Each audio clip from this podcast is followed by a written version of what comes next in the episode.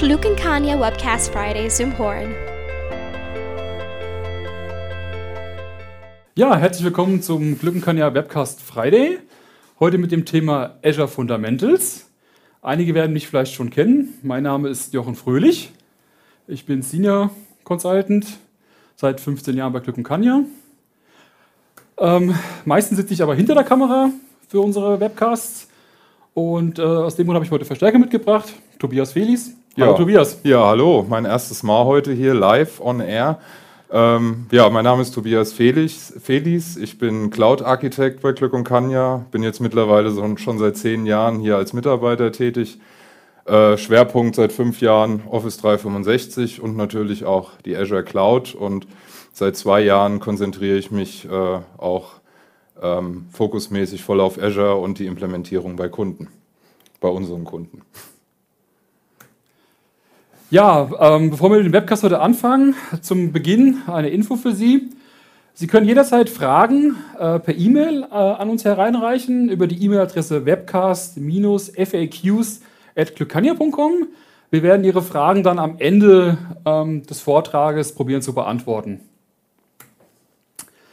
Ja, lassen Sie uns anfangen mit den, äh, ja, mit den Azure Fundamentals. Natürlich sind die ähm, Azure Fundamentals eine große Sammlung äh, an verschiedenen Punkten. Also sie resultieren alle aus den Erfahrungen, aus den Kundenprojekten, die entweder der Tobias oder ich ähm, gefunden oder rausgefunden haben und sollen ihnen einfach dabei helfen oder auch unterstützen, äh, ein Einfachwerk wie verbinde ich meine On-Premises-Geräte ähm, oder mein On-Premises-Netzwerk. Ich habe noch natürlich Shared Services innerhalb von Azure. Ich habe Infrastrukturdienste wie OMS, das Azure Security Center, Azure Backup und weitere. Die müssen natürlich auch betrachtet werden, dass man dort den richtigen Einstieg ähm, findet und sich ähm, für die Zukunft alle Möglichkeiten offen hält. Und natürlich ein Riesenthema Azure Automation. Das werden wir uns aber in anderen Veranstaltungen, entweder in weiteren Webcasts oder in einem Workshop äh, nochmal genauer angucken. Aber dazu am Ende der Veranstaltung mehr.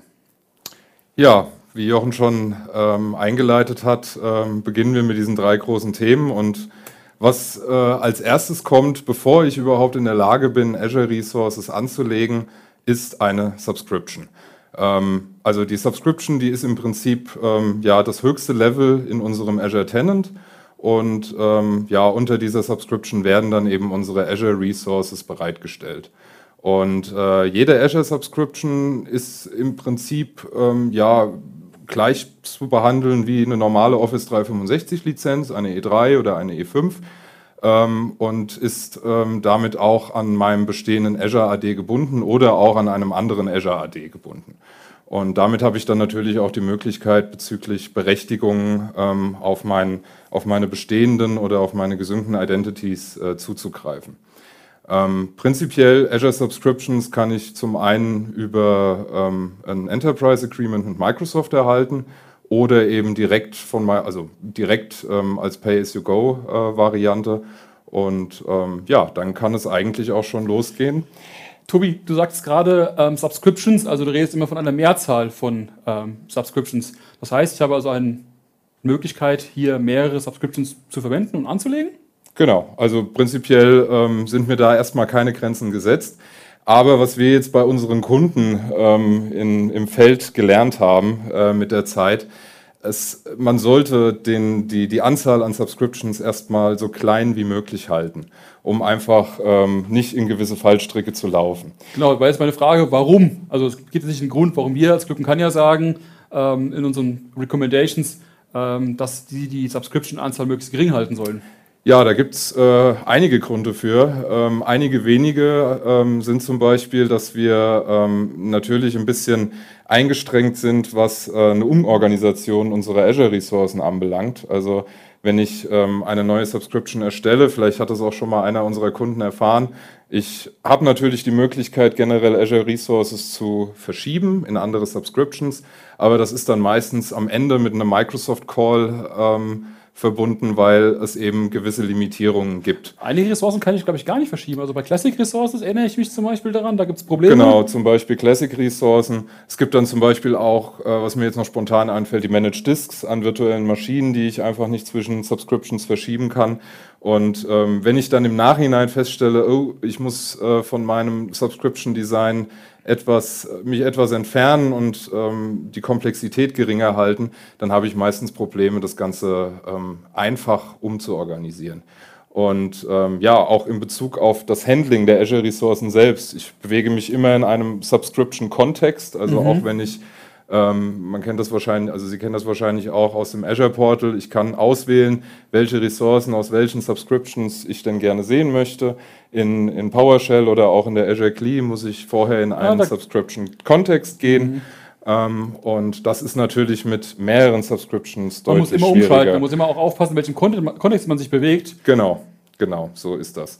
Und ähm, ja, ein großes Thema, ähm, das wir dann auch immer, immer festgestellt haben, ich habe dann meistens eine Subscription, in der ich so meine Core-Infrastruktur betreibe, zum Beispiel Netzwerk. Da habe ich dann womöglich eine Site-to-Site-Verbindung aufgebaut und ähm, erstelle dann mehrere Subscriptions, die ich ja auch ähm, an diese Core-Infrastruktur anbinden möchte. Prinzipiell geht das. Äh, da gibt es äh, mittlerweile Mechanismen für, für, zum Beispiel das VNet-Peering.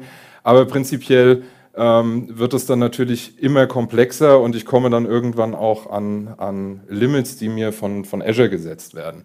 Und ähm, dazu noch, ähm, man kennt das aus dem EA-Agreement, man hat da ein eigenes Portal, äh, in dem ich meine Subscriptions verwalte. Und dieses Portal basiert auch wieder auf einem eigenen Airbag-Modell. Und ähm, das muss ich dann natürlich auch entsprechend mit äh, einbeziehen, um äh, eine konsistente Berechtigungsvergabe in meinem Unternehmen zu etablieren zu können. Und ja, dementsprechend sollte man sich ähm, sehr wohl Gedanken darüber machen. Aber jetzt mal meine Frage. Microsoft bietet mir hier die Möglichkeit, mehrere Subscriptions zu haben. Und jetzt ja. sagen wir, mach so wenig wie möglich Subscriptions. Ja. Also, ja. ist für mich jetzt schwer verständlich im ersten Moment. Äh, aber es wird sicher einen Grund geben, wenn ich dann doch mehrere brauche. Also, wenn es die Option gibt, wird es ja sicher einen Grund geben oder eine warum das genutzt werden sollte oder eine Existenz hat. Genau, also natürlich macht es in, in verschiedenen Fällen Sinn, ähm, mehrere Subscriptions anzulegen. Ähm, zum Beispiel, ein, ein üblicher Fall ist zum Beispiel, ähm, ich, will, ich plane einen Service, meinetwegen mit Storage Accounts beispielsweise. Mhm. Und ähm, mit Stor bei Storage Accounts gibt es zum Beispiel das Limit, ähm, dass ich maximal 200 pro Subscription anlegen kann.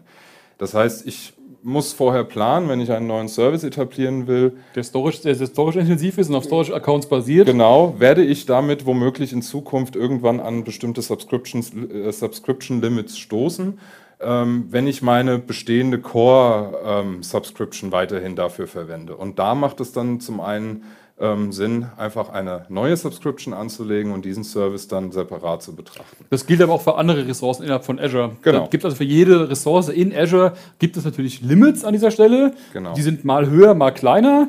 Einige werden vielleicht der eine oder andere Kunde niemals erreichen, aber bei gewissen Sachen, das beste Beispiel Storage Accounts, das kann schon relativ schnell mal passieren. Genau. Bei 200. Genau. Hängt immer von, ab von dem Service, den Sie betreiben wollen, den Sie in Azure ähm, anlegen. Ähm, dementsprechend, ähm, wie der Tobias schon sagte, vorher eine intensive Planung. Genau. Also ähm, die Subscriptions sind relativ schnell angelegt, aber ähm, man sollte sich deutlich mehr Gedanken darüber machen, ähm, warum ich sie anlege und ob das jetzt hier wirklich Sinn mache. Und wenn ich sie später konsolidieren will, natürlich auch wieder ein Riesenaufwand. Wenn ich mich genau. jetzt schon plane, dann mache ich mal lieber eine Subscription, weil ich könnte ja in der Zukunft eventuell mehr Ressourcen brauchen äh, und stelle dann fest, naja, es sind doch nicht so viele geworden, das wieder zurückzuschieben, wieder in eine Subscription, da sind wir wieder, wie beim Eingangs besprochen, bei den Limitierungen, ich kann einige Sachen nicht verschieben oder moven und genau. dann... Ja, in der Regel läuft es dann auf einen Redeploy äh, hinaus und dann bewegen wir uns wieder in einem eigenen Projekt und natürlich eine Kosten, Menge Kosten, Zeiten, die ja. ich dadurch ähm, ähm, äh, generiere.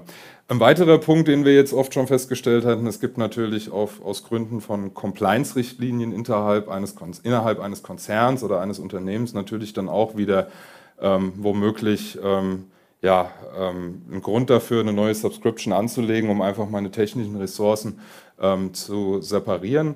Und ähm, womöglich auch, ähm, wenn eine Menge Außenstandorte für einen großen Konzern ähm, so erstellt Diese. Hoheitsstandorte, im Prinzip, genau. der Standort sich komplett eigenständig verwaltet, eigentlich nur so angegliedert ist. Genau, genau. Und da macht es dann womöglich durchaus Sinn, um einfach die äh, Flexibilität ähm, höher zu halten, eine weitere Subscription anzulegen für diesen, für diesen Standort und ähm, ja, Aber auch nochmal hier ganz wichtig raus, raus, nicht für jeden Standort. Sie sollten jetzt nicht für jeden Ihrer Standorte eine Subscription anlegen, genau. sondern es geht nur um die Standorte, die so eine Art, sagen wir mal, eigenes Hoheitsgebiet brauchen, die ein selbstständiges Management haben, die vielleicht nicht so stark an die Mutterkonzerne gekoppelt sind. Genau. Ähm, nur für diese Standorte sollten Sie eine Subscription, auch wenn, auch wenn nötig, anlegen. Genau.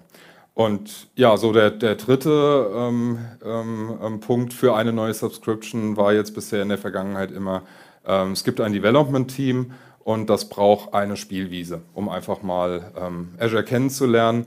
Und ähm, da macht es dann keinen Sinn, ein richtiges Development Environment aufzubauen, weil es womöglich einfach nur darum geht, um Azure-Ressourcen, wie man Azure-Ressourcen handelt, was Azure eigentlich bietet. Und äh, da macht dann ähm, eine Subscription, eine neue Subscription definitiv auch Sinn. Oder wenn, wenn ich, ich, zum Beispiel Subscription Features testen möchte, Azure mhm. Resource Policies, also so Features, die ich eben nur auf Subscription-Ebene setzen kann, da macht es dann durchaus Aber zum Beispiel, wenn ich jetzt eine, nur eine Applikation entwickeln möchte, zum Beispiel, da würde ich natürlich keine neue Subscription anlegen. Genau, also ähm, da unterscheiden wir auch ganz klar. Also ähm, hier nochmal gegenübergestellt ein ja, klassisches äh, Dev-Environment gegenüber einer Dev-Sandbox. Ähm, wie gesagt, die Sandbox ist dazu da, um Azure kennenzulernen. Ähm, da möchte ich auch meistens den Developern nicht ähm, irgendwelche Compliance-Regeln ans Herz legen. Ähm, ich möchte die nicht überwachen müssen. Ähm, die sollen ihre Freiheit haben und da macht dann eben eine neue Subscription Sinn. Ähm, zur Not kann ich ja immer so einen temporären Zugang ähm, schaffen, in, ja. schaffen. Der sollte dann aber de definitiv temporär bleiben. Ähm, und wenn es mehr sein soll, sprich, ähm, man kennt das ja sehr oft, die Developer wollen dann doch irgendwie mal auf das Active Directory zugreifen, um LDAP-Queries zu testen und, und, und und brauchen ja irgendwelche ähm, Live-Daten, um ihre Applikation weiter testen zu können. Und dafür sollte man dann definitiv ein richtiges Dev-Environment innerhalb der Core-Subscription mhm. vorsehen. Sprich, ähm, da habe ich dann einen ständigen Zugriff oder, oder kann einen ständigen Zugriff auf ähm, On-Premise-Dienste oder ähm, zentrale Azure-Resources herstellen. Und ich kann halt eben auch ähm, meine Compliance-Regeln, ähm, die ich für das Unternehmen habe, ähm, dort anwenden. Aber zum Beispiel, wenn ich jetzt eine Abteilung habe oder ein kleines Team habe, das möchte ich zum Beispiel VMs anlegen, da würde ich auch logischerweise ein Dev-Environment nehmen, wo die dann einfach mal ihre drei, vier VMs aus dem Azure-Baukasten nehmen können und einfach mal provisionieren könnten. Genau, also gerade wenn es dann um Zugriff auf ja. ähm, bestehende Ressourcen geht. Ja. Und äh, wenn wir jetzt sagen, wir limitieren hier, also wir haben gesagt, eine Ressourcegruppe nutzen wir hier als Mechanismus, dann sollten wir uns mal behalten, was eigentlich eine Ressourcegruppe ist, was dort zu beachten gilt, wenn ich eine Ressourcegruppe anlege. Aber eine Ressourcegruppe ist ja auch ein ziemliches Fundamental in unseren Augen. Genau. Dementsprechend ähm, sollten wir jetzt mal auf die äh, Ressourcegruppen eingehen. Also eine Ressourcegruppe ist eine kleinere oder eine niedrigere Ebene als die Subscription, also die nächst tiefere Ebene. Ähm, ein Container innerhalb von Azure und dieser Container beinhaltet jegliche Azure-Ressourcen. Also immer wenn Sie eine Azure-Ressource anlegen, egal von welchem Typ diese Ressource ist, müssen Sie eine Ressourcegruppe spezifizieren, wo diese Ressource ja, zugeordnet wird. Ähm, die Ressourcegruppen natürlich ähm, ermöglichen mir eine Strukturierung. Ich, also ich habe dann eine Ressourcegruppe, die hat verschiedene Ressourcen und ähm, das ist erstmal so eine Struktureinheit genau, innerhalb von Azure, ja. wie gesagt, ein Container. Ein Container, genau. Genau. Ähm, wie gesagt, jede Ressource braucht eine Ressourcegruppe, definitiv. Und ähm, bei der Anlage der Ressourcegruppe spezifiziere ich dann auch, in welcher Region von Azure. Also Azure hat ja mehrere Regions weltweit verteilt, also die Rechenzentren von Azure. Und ich spezifiziere, äh, in welcher Region diese Metadaten erstmal der Ressourcegruppe liegen. Ähm, da kann ich dann nicht frei, zum Beispiel jetzt West Europe könnte ich angeben. Die darunterliegenden Ressourcen können natürlich dann auch wieder in einer anderen Region liegen als die Ressourcegruppe. Nur wir empfehlen hier, halten Sie die Sachen zusammen. Also wenn Ihre Metadaten der Ressourcegruppe in West Europe liegen, dann sollten Sie auch die Ressourcen darunter in der Region West Europe anlegen. Es hindert sich zwar keiner daran, das anders zu machen, genau. aber es macht es wieder einfach. Es ist eine logische Konstrukt, dass genau. diese, alles, was in dieser Ressourcegruppe liegt, dann in der gleichen Region liegt. Genau, und, Komplexität wird geringer genau. gehalten. Ich denke mal, das Wichtigste oder die, eine der tollsten Funktionen der Ressourcegruppe ist, ich kann auf der Ressourcegruppe Rechte verteilen. Genau. und dementsprechend dann eben auch jetzt wieder auf unser Beispiel von der, von der Dev Resource Group. Ähm, ich verteile dann für das Development Team auf Resource Group Ebene ähm, Berechtigungen und würde dann zum Beispiel Berechtigungen dazu geben, um virtuelle Maschinen anzulegen ähm, und so weiter und so fort. Genau. Aber innerhalb dieser Ressourcegruppe. Das heißt, Immer die nur Entwickler der könnten dann nicht Ressource in die produktive Ressourcegruppen überwechseln zum Beispiel. Genau. Und wenn, das, wenn die Entwicklung abgeschlossen ist, lösche ich die Resource Group und ich bin wieder sauber. Genau. Dann haben wir zu den Ressourcegruppen auch ein paar Empfehlungen und ein paar Tipps. Ähm, unsere Empfehlung ist, nutzen Sie die Ressourcegruppen als Struktureinheit, um Ihre Teams und Abteilungen zu separieren. Zum Beispiel, Sie haben eine Marketingabteilung und die betreibt einen Webshop zum Beispiel.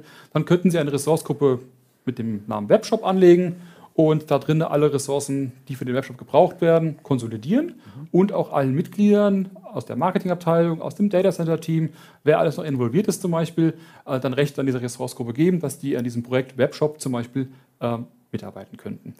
Des Weiteren ähm, empfiehlt sich der Einsatz von sogenannten Tags. Das sind wie kleine Post-its, die ich an die Ressourcegruppe anheften kann. Ähm, da habe ich die Möglichkeit, bis zu 15 äh, Resource, äh, also Resource-Tags oder Tags zu vergeben. Mhm. Ähm, wir empfehlen Ihnen hier mit diesen äh, vier Resource-Tags äh, anzufangen und dem Owner. Damit kann ich mich dann wieder einfach nachvollziehen. Ähm, wen muss ich denn ansprechen, wenn es mit der Ressourcegruppe ein Problem gibt oder ich eine Frage dazu habe? Ähm, die Kostenstelle weil wenn Sie einen ähm, Kostenreport von Microsoft bekommen oder sich herunterladen, dann ist das ein Report auf Subscription-Ebene, wo alle Ihre Ressourcen erstmal zusammengelistet sind und Sie haben keinerlei Überblick zum Beispiel äh, oder müssen es mühselig auseinanderklamüsern, ähm, wo im Prinzip welche Ressource an welches Cost-Center geht. Und wenn Sie das von vornherein schon an die Ressource-Gruppe heften, ist später eine einfache Filterung möglich und eine einfachere Auswertung, um die Kosten intern weiter zu berechnen. Dann äh, eine Beschreibung für die äh, Ressourcegruppe, um etwas detaillierter zu erklären, was wird eigentlich mit dieser Ressourcegruppe gemacht. Weil nicht immer ist der Name für jedermann ausschlussgebend oder aussagekräftig genug, was eigentlich diese Ressourcegruppe tut. Und vielleicht eine E-Mail-Adresse. Damit können wir später im Sinne von Automatisierung ähm, oder ich habe generell Fragen, weiß ich ganz genau, wo ich mich hin muss. Es ist eine persönliche E-Mail-Adresse, es ist eine Gruppenmailbox. Schreibe da meine Mail hin und erreiche auf jeden Fall den Owner oder den Zuständigen für diese Ressourcegruppe. Ähm, wichtig, damit, wenn Sie jetzt Ressourcen innerhalb der Ressourcegruppe anlegen, äh, würden diese Ressourcen nicht die Text der Ressourcegruppe erben. Dafür ähm, brauchen Sie dann ähm, eine Azure Resource Policy. Äh, die sorgt dann dafür, dass die Ressourcen unterhalb der Ressourcegruppe die Tags erben. Genau, richtig. Bei Erstellung wohlgemerkt, genau. genau. Ähm, vielleicht auch noch ein Punkt zu den Tags. Ähm, da gibt es natürlich dann auch einige äh, Möglichkeiten. Ich kann das Ganze, wie du ja schon kurz angedeutet hast, als Automation-Funktion nutzen. Ähm, könnte zum Beispiel äh, für, gerade für Dev Resource Groups definieren, hey, ich habe da ein Feld, das nennt sich, äh, oder ein Tag, äh, Auto-Shutdown. Die Developer könnten dann, oder bei Anlage der Resource Group wird dann zum Beispiel entschieden, ja, diese äh, Ressourcen, die ich da äh, laufen habe, zum Beispiel eine virtuelle Maschine, die können automatisiert runtergefahren werden, um Kosten zu sparen. Also würde ich einen Tag anlegen, Shutdown Hours und dann genau. irgendwie eine Uhrzeit reinschreiben und dann haben wir ein Automation-Skript, das die durch alle Ressourcen rennt und genau. dann sagt, wenn das Tag gepflegt ist um diese Uhrzeit, dann fahre ich diese Maschine um diese Uhrzeit runter. Genau. Es gibt zwar das Auto-Shutdown-Feld ja auch bei virtuellen Maschinen, aber ähm, es ist natürlich deutlich schöner oder also wenn ich das wenn ich ähm, in einem Tag für alle meine unterliegenden virtuellen Maschinen beispielsweise ähm, dann ein Automation-Skript laufen habe und mich eben um dieses Feld dann im Prinzip nicht kümmern muss und immer weiß, am Wochenende ist meine Dev-Umgebung komplett runtergefahren und produziert keine Kosten. Und ich könnte dann wieder montags hochfahren, wenn ich das möchte. Genau, das könnte genau. ich dann automatisiert über Automation-Scripts und den Tags dann auch noch realisieren. Wie gesagt, bei den Tags sind sie frei, also Sie können sie frei definieren vom Namen her, Sie können Ihre eigenen definieren. Sie sind aktuell auf 15 Stück begrenzt. Genau, richtig. Ja, ähm, jetzt haben wir im Prinzip schon mal kennengelernt oder ähm, wissen, was machen wir mit Subscriptions, wie gehen wir mit Resource Groups um. Und ähm, ja, unser Standardkonzept äh, sieht dann ähm, in der Regel vor, ähm, dass wir erstmal ja, eine Core-IT-Subscription haben und ähm, erstmal eine, ein, ein Kernnetzwerk, also Core-Network aufbauen. Da habe ich dann zum Beispiel meine Side-to-Side-Verbindung mit aufgebaut über ein Virtual ähm, Network Gateway ähm, und ähm, ja, baue damit im Prinzip ähm, da würden auch meine Firewall-Regeln und sowas würden dann auf Firewall Appliances genau, würden dann da auch alles reinkommen. Genau. genau. also ein Application Gateway würde da drin stehen und so weiter. Das wird dann auch vom Netzwerkteam betreut. Also wie ähm, es heute schon bei den meisten Unternehmen klassisch vor Ort ist. Es gibt ein Netzwerkteam, die kümmern sich um die Firewalls, um, um genau. Netzwerkkomponenten. Genau. Würde es auch genauso in der Cloud funktionieren. Das Netzwerkteam hat die Hoheit über die Netzwerkkomponenten in Azure. Genau, richtig. Und ähm, was ich dann eben in, in einzelnen Resource Groups hier äh, zusammenfasse. Ähm, das sind dann eben, hier zum Beispiel haben wir ein AADC Resource Group, da liegt zum Beispiel unsere virtuelle Maschine für AAD Connect. Ähm, dann habe ich hier eine Core Services Resource Group, da habe ich meinen OMS Workspace abgelegt, da habe ich einen Azure Key Vault abgelegt, also so die, die Kerninfrastrukturdienste, die, die alle ich, brauchen. Genau, die alle brauchen. Und dann habe ich hier zum Beispiel noch ein Department, das eine Applikation ähm, ähm, developt oder betreibt. Und ähm, das wird dann eben auch in einer ein, eigenen Resource Group ähm, etabliert und die greifen dann alle auf die Core-Netzwerkinfrastruktur äh, zu. Und äh, ja, wie wir dann schon angedeutet haben, es gibt ja dann doch Fälle oder es sollte auch Fälle geben, denke ich, ähm, in denen wir neue Subscriptions anlegen. Ja, äh, zum Beispiel jetzt hier oben, die haben jetzt die Sandbox. Genau, die Sandbox für unser Dev-Department, die kümmern sich um ihr eigenes Virtual Network, die erstellen ihre eigenen virtuellen Maschinen und ähm, genauso ist es dann ähm, mit unserem Compliance Service oder einem Service, der in, in so einer eigenen Hoheit in einem Außenstandort liegt. Ähm, die kümmern sich dann im Prinzip um alles selbst. Und ähm, wenn es dann mal eine Verbindung zum, zu der Core-Infrastruktur geben soll, dann kann ich das eben über VNet Peering und Co. dann ähm, etablieren. Das ist aber dann eher ein, ähm, ja, ein Part, der ähm, in unseren Networking Fundamentals dann in der Zukunft in einem Webcast genauer behandelt wird. Genau. Jetzt hatten wir ja schon gesagt, wir haben das Netzwerkteam, was sich jetzt hier in der, in der, in der Mitte befindet und äh, hier im Prinzip die äh, Netzwerkressourcen äh, managt und wir hatten die Applikationsowner, die die Applikation managen.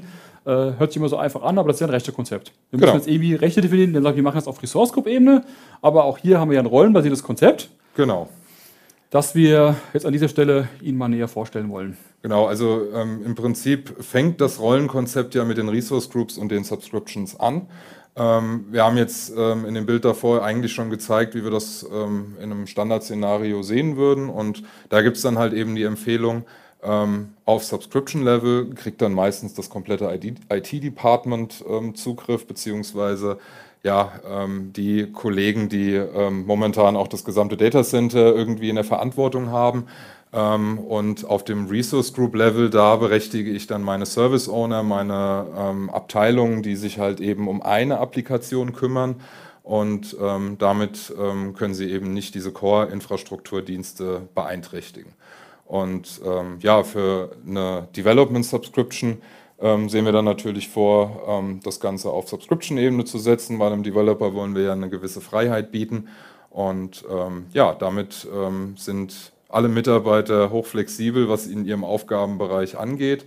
Ähm, und um dann die Rechte noch ein bisschen ähm, zu granularer zu gestalten. Es gibt ja prinzipiell die Build-in Azure Roles, ähm, die mir zur Verfügung stehen, aber ich habe halt eben auch die Möglichkeit, ähm, eigene Azure Rollen anzulegen, die dann zum Beispiel verbieten, dass ich jegliche äh, Netzwerkressourcen anlege. Sonst, sonst könnte ja zum Beispiel einer in, seinen, in seiner Ressourcegruppe sich die VM anlegen und einfach genau. eine öffentliche IP-Adresse an die VM binden und die Maschine wäre vielleicht ungewollt einfach im Internet erreichbar. Genau, und schon habe ich einen Security Breach im Prinzip ähm, und äh, man kann über diese VM dann äh, Zugriff auf die komplette Umgebung erhalten und ähm, über diese Custom Roles kann ich das eben dann zum Beispiel an das Netzwerkteam exklusiv auslagern. Also ich kann die Custom Rollen komplett selbst bauen, wenn ich das möchte. Genau. Oder genau. ich kann vorhandene nehmen und kann Rechte abstreifen oder neue hinzufügen und sie dann ummodellieren nach meinen Wünschen, wie ich es dann brauche. Genau, man könnte die Contributor-Rolle nehmen, könnte alle Netzwerkoperationen äh, verbieten und ähm, dann habe ich immer noch in meiner, in meiner Resource Group volle Freiheit. Wenn ich aber irgendwelche Netzwerkanbindungen brauche, gehe ich zum Netzwerkteam und beantrage das. Also wie wir so, das heute eigentlich klassisch auch schon haben. Genau, so wie wir das auch in der klassischen IT eigentlich schon kennen. Genau.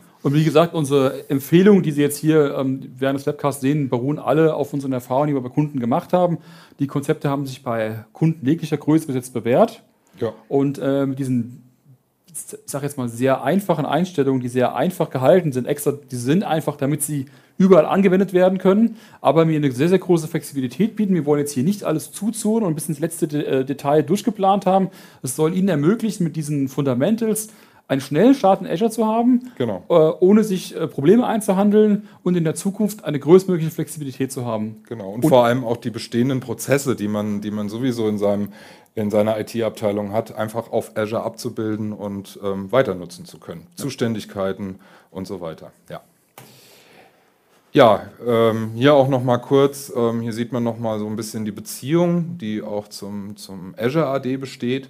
Ähm, sprich, ich benutze natürlich meine bestehenden Identitäten, also den ADM-Account ähm, oder den Admin-Account, der auch MFA geschützt ähm, zum Beispiel Office 365 administriert. Den kann ich dann auch nutzen, um ähm, theoretisch Azure-Ressourcen zu managen. Diese Accounts, die können entweder Cloud-Only-Identitäten sein, die Genau. können aber auch über äh, AAD Connect in die Cloud synchronisiert worden sein. Genau. Und der äh, Administrator kann sich mit dem gleichen Account, den er on-premises verwendet, natürlich auch dann in der Cloud anmelden. Genau, so wie das auch bei Office 365 der Fall ist, richtig.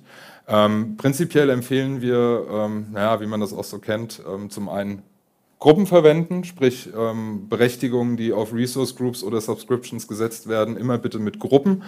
Ähm, ich denke, das ist ein Standard in der IT, den man auch beibehalten Wie bei auf sollte. den Dateiserver, man sollte keine Benutzer direkt auf Dateien berechtigen oder Ordner, Genau, sondern richtig. immer eine Gruppe dafür verwenden. Genau, und das schöne Beispiel mit dem Dateiserver, was man natürlich auch nicht will, ist, dass man auf Dateiebene ähm, Berechtigungen setzt und dementsprechend auch die Empfehlung, ähm, mit auf Subscription-Ebene Berechtigungen zu setzen und eben auch auf Resource Group-Ebene und ähm, auf äh, Azure Resource-Ebene dann wirklich nur, wenn es nicht anders geht. Am absoluten und, Notfall, ja. Genau, im absoluten Notfall und dann, wenn möglich, auch vielleicht nur temporär, wie das ähm, ja prinzipiell auch gelebt wird.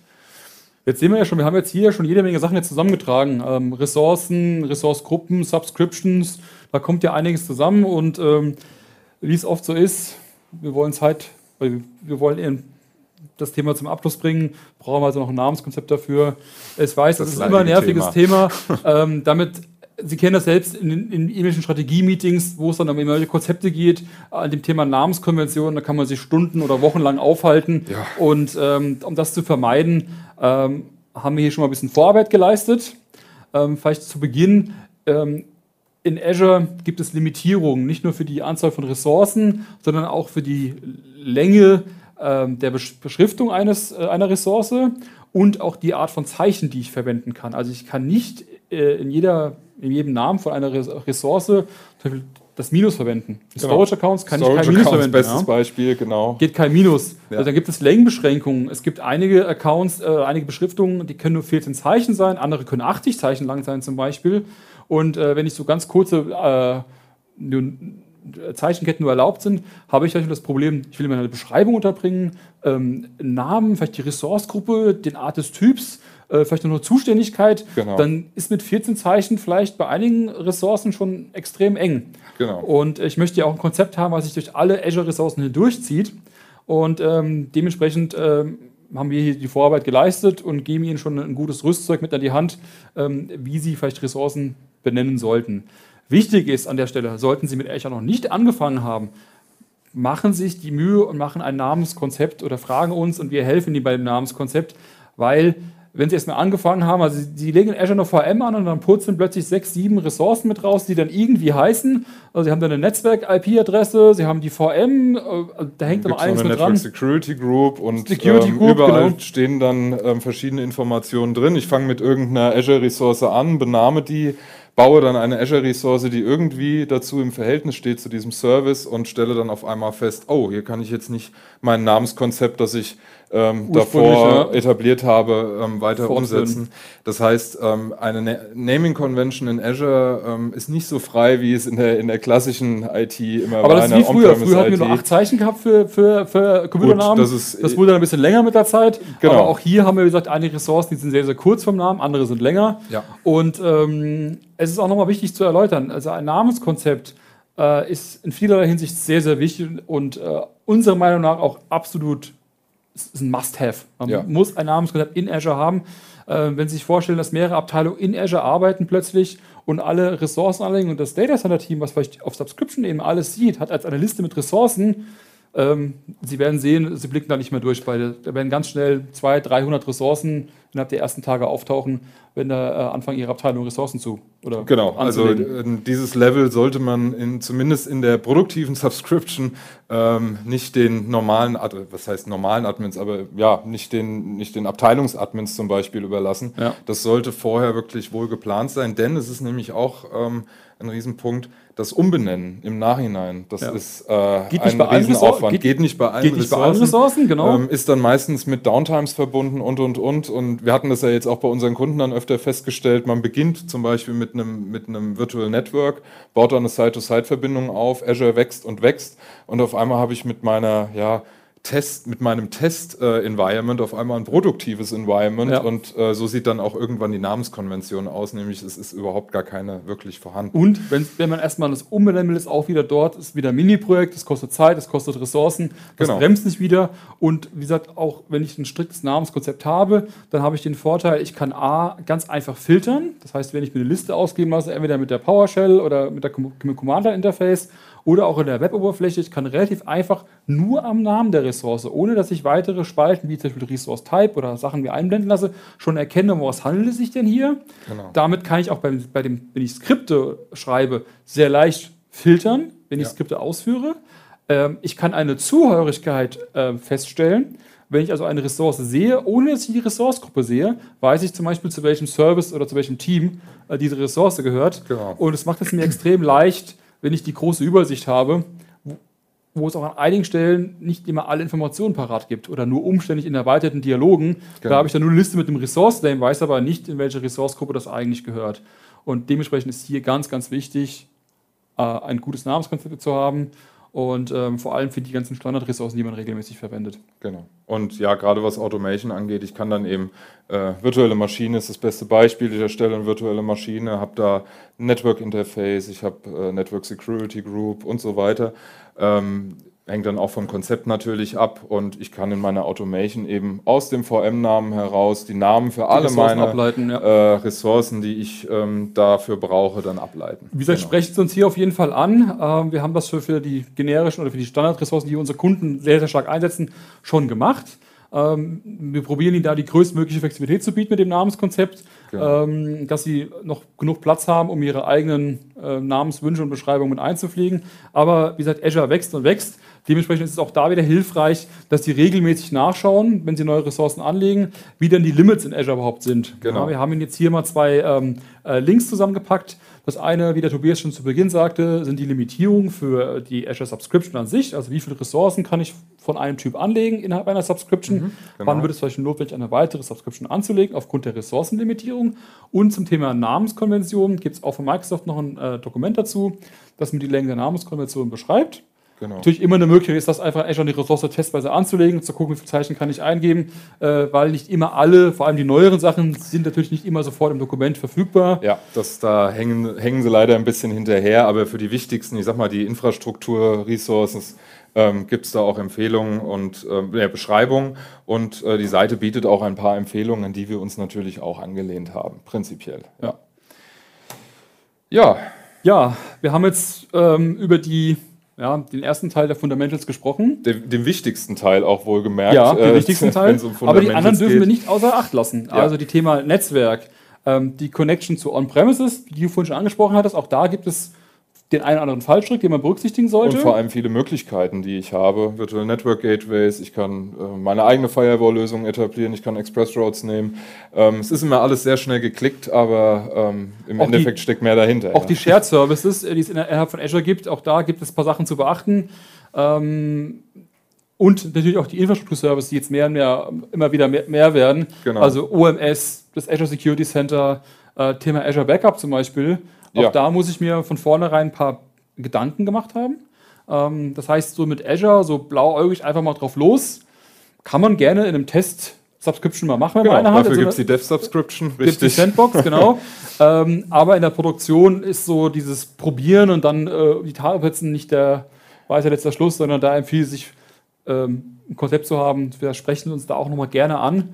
Ähm, und vor allem, was auch äh, Infrastrukturdienste angeht, ähm, einfach bestehende On-Premise-Dienste, die ich nutze, durch Platform as a Service bei Microsoft ersetzen. Denn prinzipiell, man kann natürlich ähm, Azure als Data Center, als weiteres Data Center in der Cloud sehen, ähm, aber man sollte die Chance nutzen, ähm, auch ähm, ja, Plattform as a Service zu etablieren. Oder noch besser ähm, Software as a Service. Natürlich der, noch. Der höchste Abstrahierungsgrad. Das ist, ja. das ist natürlich noch besser. Ähm, jetzt im Infrastrukturbereich sind wir natürlich im Plattform as a Service äh, mehr oder weniger unterwegs. Beispiel wäre hier, ich möchte kein SQL mal selbst betreiben in Azure, dass ich jetzt eine VM aufsetze mit dem SQL-Server rein, sondern genau. ich würde hier einen von Microsoft gemanagten SQL-Server mir nehmen, genau. eine Datenbank und äh, würde oder, diese dann verwenden. Oder bestes Beispiel äh, OMS mit Log Analytics, ähm, um meine Monitoring, meine bestehende Monitoring-Lösung äh, ähm, abzulösen. Also alle Dienste, die in der Cloud sind, sollten auch durch die Cloud gemanagt werden. Genau, das, das sollte man sich, ähm, wenn man richtig, äh, richtig Richtung Azure möchte, ähm, wohlweislich überlegen. Richtig, ja. Das werden wir uns wieder in weiteren Webcasts oder auch in, wir haben auch einen Workshop genau. Ähm, am 6. Juni hier im Hause in Offenbach. Sie sind herzlich eingeladen, sich hier über unsere Webseite unter clubkania.com anzumelden. Ähm, dort werden wir diese ganzen Fundamentals ähm, äh, in der Breite genau, also uns anschauen. Ähm, pra mit praktischen Beispielen unterlegen. Und Sie werden äh, innerhalb des Workshops äh, mit einem Azure Test Tenant ausgestattet sein, der mit dem äh, GK Blueprint ausgestattet worden ist. Genau, dann kann man mal sehen, wie es schön aussieht. Genau, ja. Sie, Sie, können dann auch äh, live in Ihrer Testumgebung dann probieren. Wir stehen Rede und Antwort. Ähm, gehen ein paar, durch, paar Standardszenarien mit Ihnen durch. Genau. Und äh, zeigen Ihnen momentan, was so, ähm, ja, so die Fundamentals, aber was sollten Sie in Ihrem Tenant eingerichtet haben, äh, um einen guten Start genau. in Azure hinzulegen. Und, und, vor allem wollen wir uns äh, in dem Zuge eben die Platform as a Service angucken. Also wir wollen uns äh, OMS ähm, zusammen anschauen. Wir werden mal gucken, hey, ich habe hier ein Automation-Skript, reporte Richtung OMS. Genau.